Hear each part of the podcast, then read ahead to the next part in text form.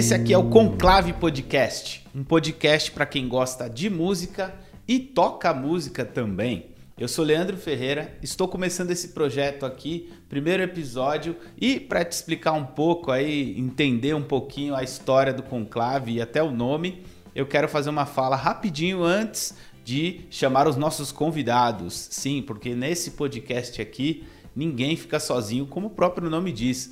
E já que eu estou falando do nome, conclave significa uma reunião importante de gente que é autoridade no assunto. Veja como, é, por exemplo, o conclave para escolher um papa, né?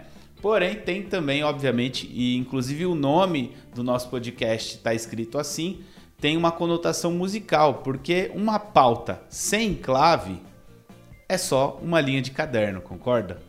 Então, por isso nosso podcast é com clave. Temos clave, temos música, temos convidados e os episódios vão passar da seguinte forma: cada um deles vai ter um tema e eu vou conversar com convidados aqui dentro desse tema. Então não vai ser uma entrevista com o convidado falando da vida dele, mas sim do tema do podcast. E o melhor, o mais legal é que esses convidados vão voltar em outros episódios, porque obviamente que as conversas foram gravadas e eu conversei com eles sobre vários assuntos relacionados à vida de quem toca um instrumento. Então vai ter muita informação útil para você. Se você está começando agora, se você já é profissional da música, pode ter certeza que você vai conversar com autoridades no assunto aqui.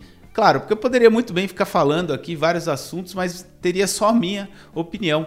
E o que vai ter aqui, na verdade, é um grande conclave musical. O episódio de hoje é sobre a Fender. E por que esse assunto? Porque é objeto de cobiça esse instrumento, seja guitarra ou baixo, ou até acessórios da Fender. Eu diria de 9 entre 10 músicos, né? Grande parte da galera gosta dos instrumentos também, não só porque os timbres atraem, mas também porque os grandes ídolos usam. E eu trouxe aqui grandes convidados para falar um pouco do porquê existe essa mística e por que, que o Fender é tão caro, se vale a pena mesmo ter um instrumento dessa marca, se é tudo isso, se dá para de repente tunar um seu instrumento barato aí e conseguir o mesmo resultado. Bom, os convidados de hoje serão Fernando Rosa, Tuto Ferraz e Dudinha Lima. Começamos bem, fala sério, né? Dudinha Lima, um herói para mim no baixo, um cara que eu escuto desde o começo ali da groveria, um cara que já tocou com Sandy Júnior, Criolo, produtor musical do Rael. Olha, currículo aqui o que não falta desses caras, né? Tuto Ferraz é um dos grandes bateristas do Brasil, um dos mais respeitados, produtor, arranjador, criador da grooveria, especialista em todos os estilos musicais possíveis e imagináveis e grande conhecedor de música, consumidor também e de instrumentos. Então, Tuto vai também falar um pouquinho sobre o assunto de hoje. Claro, você deve estar pensando, mas um baterista? Sim, você vai ver durante o episódio. Fica aí. Fernando Rosa é uma das sensações do Brasil nas redes sociais com a pandemia, ele ficou mais em casa e decidiu fazer lives e vídeos explorando o funk e soul dos anos 70 e 80. E o que deu?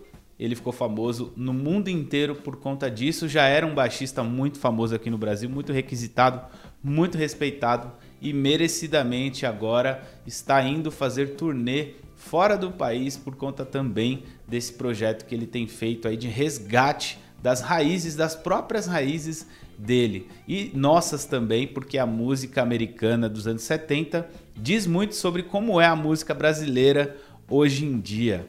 E já que estamos falando de Fernando, eu quero começar esse assunto da Fender e dos instrumentos das antigas com ele, porque ele tem feito basicamente um acervo para quem é baixista, né, de timbres, porque ele usa instrumentos da época também. Pois é, não só o visual dele é da época, como os instrumentos, inclusive ano da época, né? No caso, ele usa lá Fender dos anos 60, Music Man dos anos 70 e tudo mais. É simplesmente uma biblioteca maravilhosa de timbres e de estilos também de instrumentos. Então eu perguntei para ele sobre isso. Veja só o que ele falou.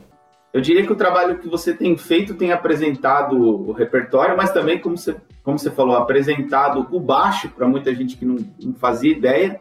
E eu diria que você tem feito também uma coisa que, por exemplo, a gente que começou a tocar algum tempo atrás e ama os instrumentos que você toca, a gente não tinha esse acervo de timbres, esse acervo de, de muitas amostras dos instrumentos que você tem tocado aí, né? Tipo, você fez um acervo basicamente também para a gente uhum. apreciar o timbre, não só as músicas, né? Tipo, pô, eu quero um timbre de um Fender das antigas ou um Music Man das antigas, um Rickenbacker. É, eu já sei onde eu vou, vou lá no Instagram do Fernando Rosa ah, e dar uma olhada. Assim. Legal. É, eu, eu, na verdade, esses instrumentos, claro, tem toda uma questão do vintage, né? Aquela coisa de cara, tal, não sei o quê. Mas, é, para mim, por exemplo, é uma coisa é exatamente o som que está nos discos, que foram gravados com esses instrumentos da época, a mesma época, a mesma época que eu basta você pegar os caras, os basta tudo zoado aqui, está tudo estragado, porque já foram anos e anos, 50 anos de história dentro de um instrumento que é daquele, daquele período. Então, é, não é uma questão só assim, ah, legal, é nostálgico. Claro, eu adoro instrumentos, mas realmente, quando eu vi um som, foi o Verdinho Watts aqui, eu tenho vários baixos que eu comprei por causa dele, que eu vi na mão dele. Então, por exemplo, tem um Telecaster aqui que é a cópia, ele está com o mesmo modelo aqui, a mesma cor até. Porque eu gosto do som e quando eu pego um disco e ouço, eu estou ouvindo, eu ligo e falo, pô, é o som que está lá. Isso me ajuda, primeiro, porque eu tenho já no meu na Zoreba aqui, eu já tenho na minha mente, no meu ouvido, eu já tenho uma referência sonora que já impregnou. Então não tem jeito, eu vou, eu tenho isso já marcado, né? Eu sempre vou atrás desse som.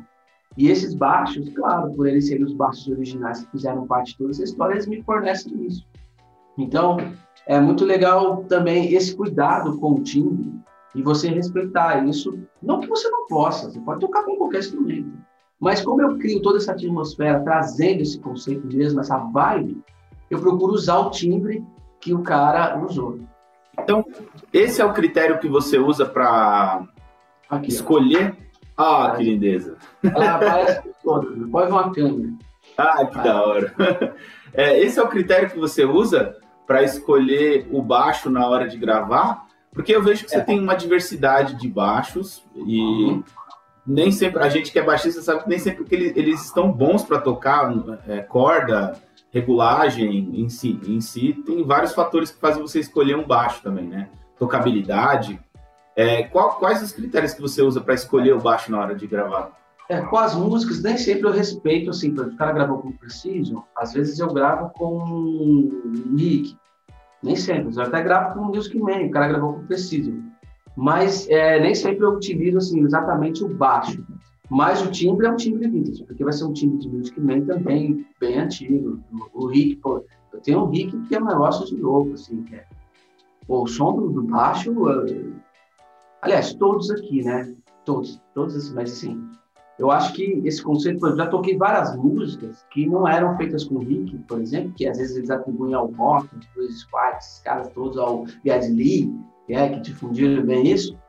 É, mas muito funk foi tocado pelo Rickenbacker, né? Muito funk, muito. Inclusive um dos meus heróis, dos meus best heroes, meus baixistas assim, do altar, da trindade sagrada do funk, que é Leon Silvers, ele usava o Rickenbacker. Fala sério, incrível o trabalho que o Fernando está fazendo, não é mesmo?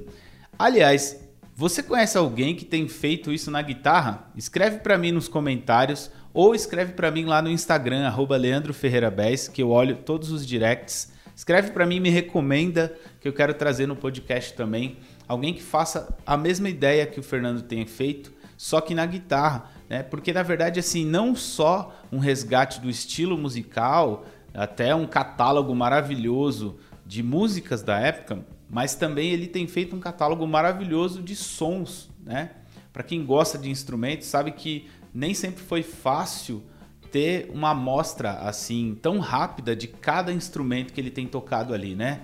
E não só os Fenders, mas Rickenbackers, é, Telecaster Bass e tudo mais, ele tem colocado lá no Instagram Claro, obviamente você já deve seguir ele por lá. Então faça esse tour também pelo perfil dele, porque é muito divertido. Agora você já pensou nos motivos que levaram a Fender a ser sempre a primeira opção ou entre as três primeiras opções de todo músico, por que será que ela é tão respeitada, né? Por que será que todos os músicos sempre buscam um instrumento desses ou têm um sonho de ter ou até outras marcas usam os instrumentos da Fender como base para criar os seus próprios, né? Inclusive já tivemos aí casos de plágio, inclusive de marcas brasileiras, né? Inclusive fica a dica porque existem instrumentos brasileiros muito parecidos, principalmente antigos, né? Alguns mais antigos, muito parecidos ou até melhores do que Fender, né? Se a gente for pensar ali nos luthiers brasileiros de hoje em dia,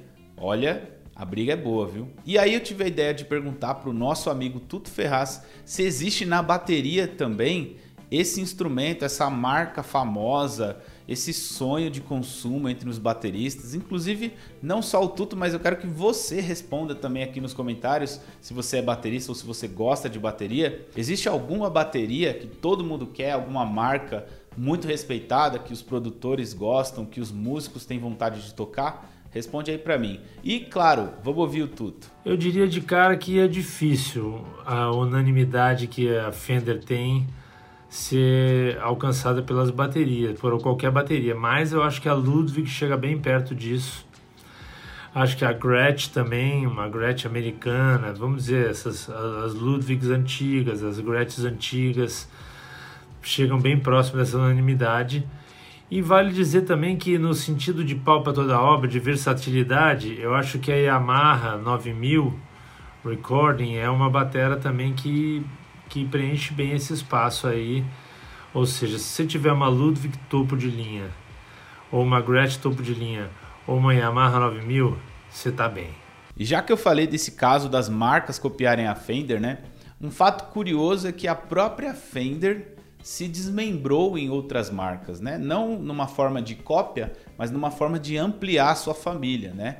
Na própria Fender temos aí as segundas linhas, né? a Squire, dentro da Squire 50 mil famílias inclusive, mas é, principalmente ali no final dos anos 70, começo dos anos 80, a gente teve a criação de algumas marcas por causa da Fender, né? Por conta de alguns rompimentos, eu imagino, tivemos a criação de outras duas marcas que são, eu diria, co-irmãs ou talvez que tenham a mesma fama, o mesmo respeito que a Fender tem, justamente por serem derivadas, né? Que é a Music Man e a GIL, que tem inclusive mãos aí do criador da Fender, que é o Léo Fender, nessas marcas também. E pensando nisso, aproveitando que eu chamei o Dudinha Lima aqui para falar sobre isso, eu queria que ele falasse um pouco de um caso curioso que foi o fato de eu ter comprado um baixo Music Man dele e ele não ser um baixista que aparece muitas vezes usando esse instrumento, né? Ele é muito famoso por ter tocado o primeiro disco da Groveria com esse instrumento, inclusive Fica a dica para você ouvir. Mas ele era conhecido por ser um baixista que usa mais o Precision Bass. E aí eu pedi para ele falar um pouquinho sobre isso comigo. Cara, o Music Man é um baixo assim, cara, que ele eu já, eu já tinha, eu já tive um Music Man antes de ter esse que eu vendi para você e aí eu Cara, eu gostava, assim, mas não é um baixo assim, tipo, não é o meu som exatamente.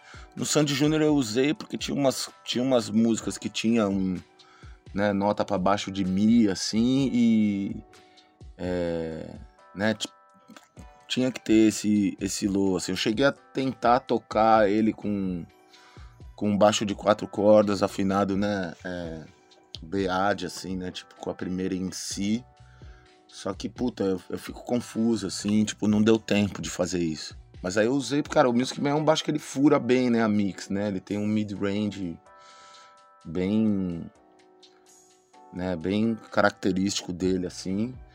E eu usava em geral só a bobina da frente, que é aquela mais média assim, tipo e grave e médio no pau assim, entendeu? Eu meio que dou uma empurrada assim. Esse é o esse é o o som que eu gosto do Music Man, mas puta cara, Is gone. Eu acho que eu nunca mais vou ter um Music Man, bicho. Mas ele tá com o cara certo. Para você ver que o fato da Fender ser tão aclamada acabou gerando respeito nas outras marcas que foram criadas aí por conta de alguns rompimentos ou, imagino, outras ideias, né? E esses instrumentos realmente merecem a fama que tem. Music Man é basicamente um dos baixos mais respeitados do mundo, né? E já que estamos falando sobre isso, esses instrumentos que foram criados ali anos 70, anos 80, eles ganham a fama de vintage, né? São instrumentos que alguns dizem que é muito melhor construído, as madeiras são melhores, a construção era mais criteriosa, principalmente ali antes dos anos 70, né?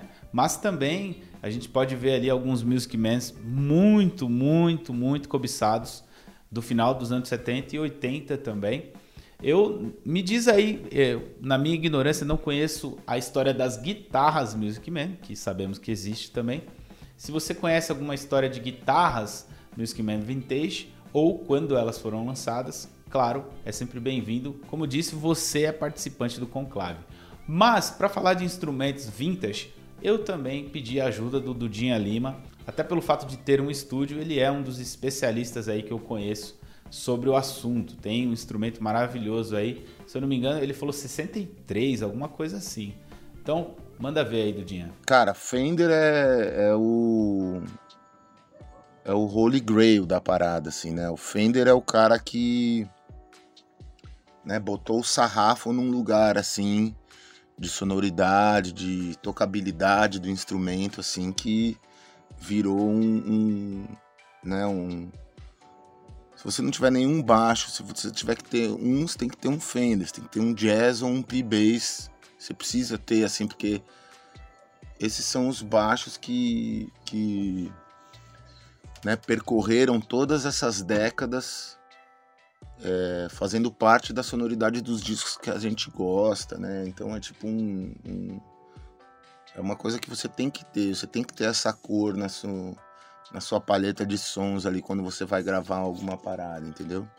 Eu acho que vale muito a pena ter um Fender. Eu acho que os Fenders é, novos, os reissues, estão muito bons. É... Eu sinto que os, os vintage mesmo 60 e, e e os 70, assim, eles têm uma coisa diferente, assim, um sustain, um, uma cor no, no, captador, assim, que é diferente, que é difícil de reproduzir com os reissues novos.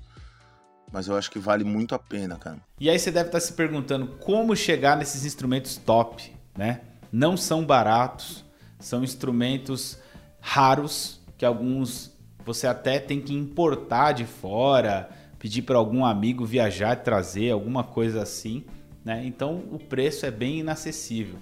E aí o Fernando Rosa contou um pouquinho sobre a trajetória que ele teve para chegar nesses instrumentos que ele tem, né? A maioria desses caras que a gente conhece, que são nossos heróis, não são milionários a ponto de comprar um instrumento tão caro desse. Como é que eles conseguem? Né? Juntando dinheiro aí por muitos anos, às vezes fazendo trocas entregando um instrumento de grande valor e acrescentando um pouco, né? Inclusive, a programação financeira é essencial na vida do músico e vai ter podcast sobre isso aqui no Conclave, tá? Vai ter episódio falando também da educação financeira, que é uma coisa importantíssima na vida do músico. E claro, né, o músico que tem um instrumento desse, ele encara como uma ferramenta de trabalho. Não é luxo, não é porque o outro lá da banda famosa tem, né? é um instrumento realmente que vai garantir a qualidade que o músico precisa dar em todos os seus trabalhos. Você se lembra dos seus primeiros baixos? Como é que é a sua relação com os baixos e como é que foi esse processo até chegar nos baixos que você tem? Cara, é assim, o meu primeiro baixo foi um baixo bem ruim, cara. Ele tinha uma marca assim que ele nunca vi outro, só vi comigo. É aquele baixo. Porque tem gente que começa com tonante, né? Que, que é Magnum, Jennifer, Gold. São as marcas que tinha, né? Esse meu, ele, eu só vi, só eu tinha esse baixo, nunca mais vi outro. Chamava Pearson. Nunca vi essa marca. Nem eu. Não é Gibson, não, é quem me dera. Pearson. cara, era um baixo tão ruim, cara, assim, que ele tinha os captadores de plástico. Lembrava um pouco o Jennifer até. Era um captador, era horrível. Era o que o meu pai comprou, ele não sabia, nem conhecia também. Meu pai comprou para mim. E ele foi lá, acho que chegou na loja e pediu. Eu lembro que, eu acho que esse baixo, eu nem sei se existe, porque eu lembro que o logo dele era um adesivo, não era nem pintado, era um negócio bem tosco. Assim. Esse foi meu primeiro baixo. E, só que para mim, que não tinha nada, não conhecia, era maravilhoso, né? Aí, depois, até o dia que eu derrubei ele, quebrou uma tarraxa, aí eu pedi pro meu tio arrumar para mim, que não tinha comprar tarraxa, tá louco? Aí meu tio soldou a tarraxa. Sabe, com, de portão, aquele negócio de, de solda, de solda. Soldou a tarraxa. E aí eu queria ter um Music Man, e eu gostava daquele negócio da tarraxinha embaixo, né? Que é três em cima. Então, tio, dá pra botar, em vez de botar, em vez de você botar ali, na quarta, faz um furo e bota embaixo. O Luiz Johnson tem um desse aí. Aí ele fala, ah, você é mole. Meu tio é tipo o professor Pardal. Né? Falou, peraí, pá, meteu a broca, fez um buraco. Só que aí ficou três, um buraco e uma embaixo. Já começa com a tosqueira aí. Beleza, falei, ah, depois eu tampo isso aí. Só que ele furou, mas ele não mediu assim, né, retinho. Mas ficou meio fora, aí a corda ficava saindo, pulando para fora do braço. Então, o primeiro baixo, cara, foi assim. Depois eu melhorei, aí eu acho que eu comprei um. Acho que foi um Janine depois que eu tive, um Janine Stratosonic, eu acho que foi. Seja, já, já era um salto assim no estúdio. Depois, cara, deixa eu ver. Aí eu fui, fui indo, cara, fui indo assim, mas não tinha ainda os vintejão, não. O vintejão eu fui ter depois que eu tive um Alembic, que eu comprei um Alembic Stanley Clark, que já tava, né? Comprei um Alembic Stanley Clark. Meu primeiro vintage foi um Alembic, cara. Que era animal. E aí eu troquei no Fender dos anos 70. Eu lembro que eu troquei com um cara, ele me deu o Fender dos anos 70, eu dei o Alembic, e aí eu comecei, foi o meu primeiro, primeiro jazz bass, foi um jazz bass Sunburst, assim, 70, um baixão. Aí eu fui indo, cara. Aí eu comecei a pegar gosto, assim, por esses baixos. Aí eu tive o Music Man também, logo no começo, essa época de garoto, eu já tinha o Music Man, que eu acho que, deixa eu ver se foi. Ah, é, foi antes do Alembic, lembrei o Music Man foi antes do Além. Então, na verdade, eu acho que o Music Man foi o meu baixo mais, assim, foi o primeiro que deu, quando eu dei o salto, assim. Quando um amigo comprou para mim, no cheque, não, tinha cartão, nada, aí. comprou para mim, um, um, grande amigo meu, saudoso, que ele comprou para mim e foi o meu primeiro baixo, assim, valendo. E aí eu fui para a que aí agora vintage mesmo, porque o Music Man, ele era da época que eu, que eu, que eu tava ali. Agora, antigo, dos anos 70, foi depois do além. Pois é, esses instrumentos é de sonhar mesmo, né? Todos os instrumentos aí que o Fernando usa, todos os nossos amigos que vão aparecer aqui no podcast também têm seus instrumentos sonhados, suados. Mas aí eu me pergunto, é necessário mesmo ter um instrumento desse? Independente do nível em que você esteja, vale a pena para trabalhar com música ter um instrumento caro? Eu fiquei curioso e perguntei para o Tuto Ferraz se ele já presenciou como produtor, como líder de banda, como arranjador, alguma situação em que um instrumento foi cobrado ali pela chefia da banda, pelo produtor, de algum músico, né? Ou se de repente ele já presenciou alguma coisa relacionada a instrumentos, assim, de papo de músico, se de repente já rolou alguma carteirada ali, né? Como a gente diz aqui no Brasil, de instrumento, de marca de instrumento. Você sabe que a gente trabalha com uma coisa totalmente subjetiva e, e, pouco palpável, que é o áudio, né? A música, né? Uma coisa de sensação pura. Não é como uh, a imagem que é mais fácil você ver, ah, isso aqui está mais claro, está mais escuro.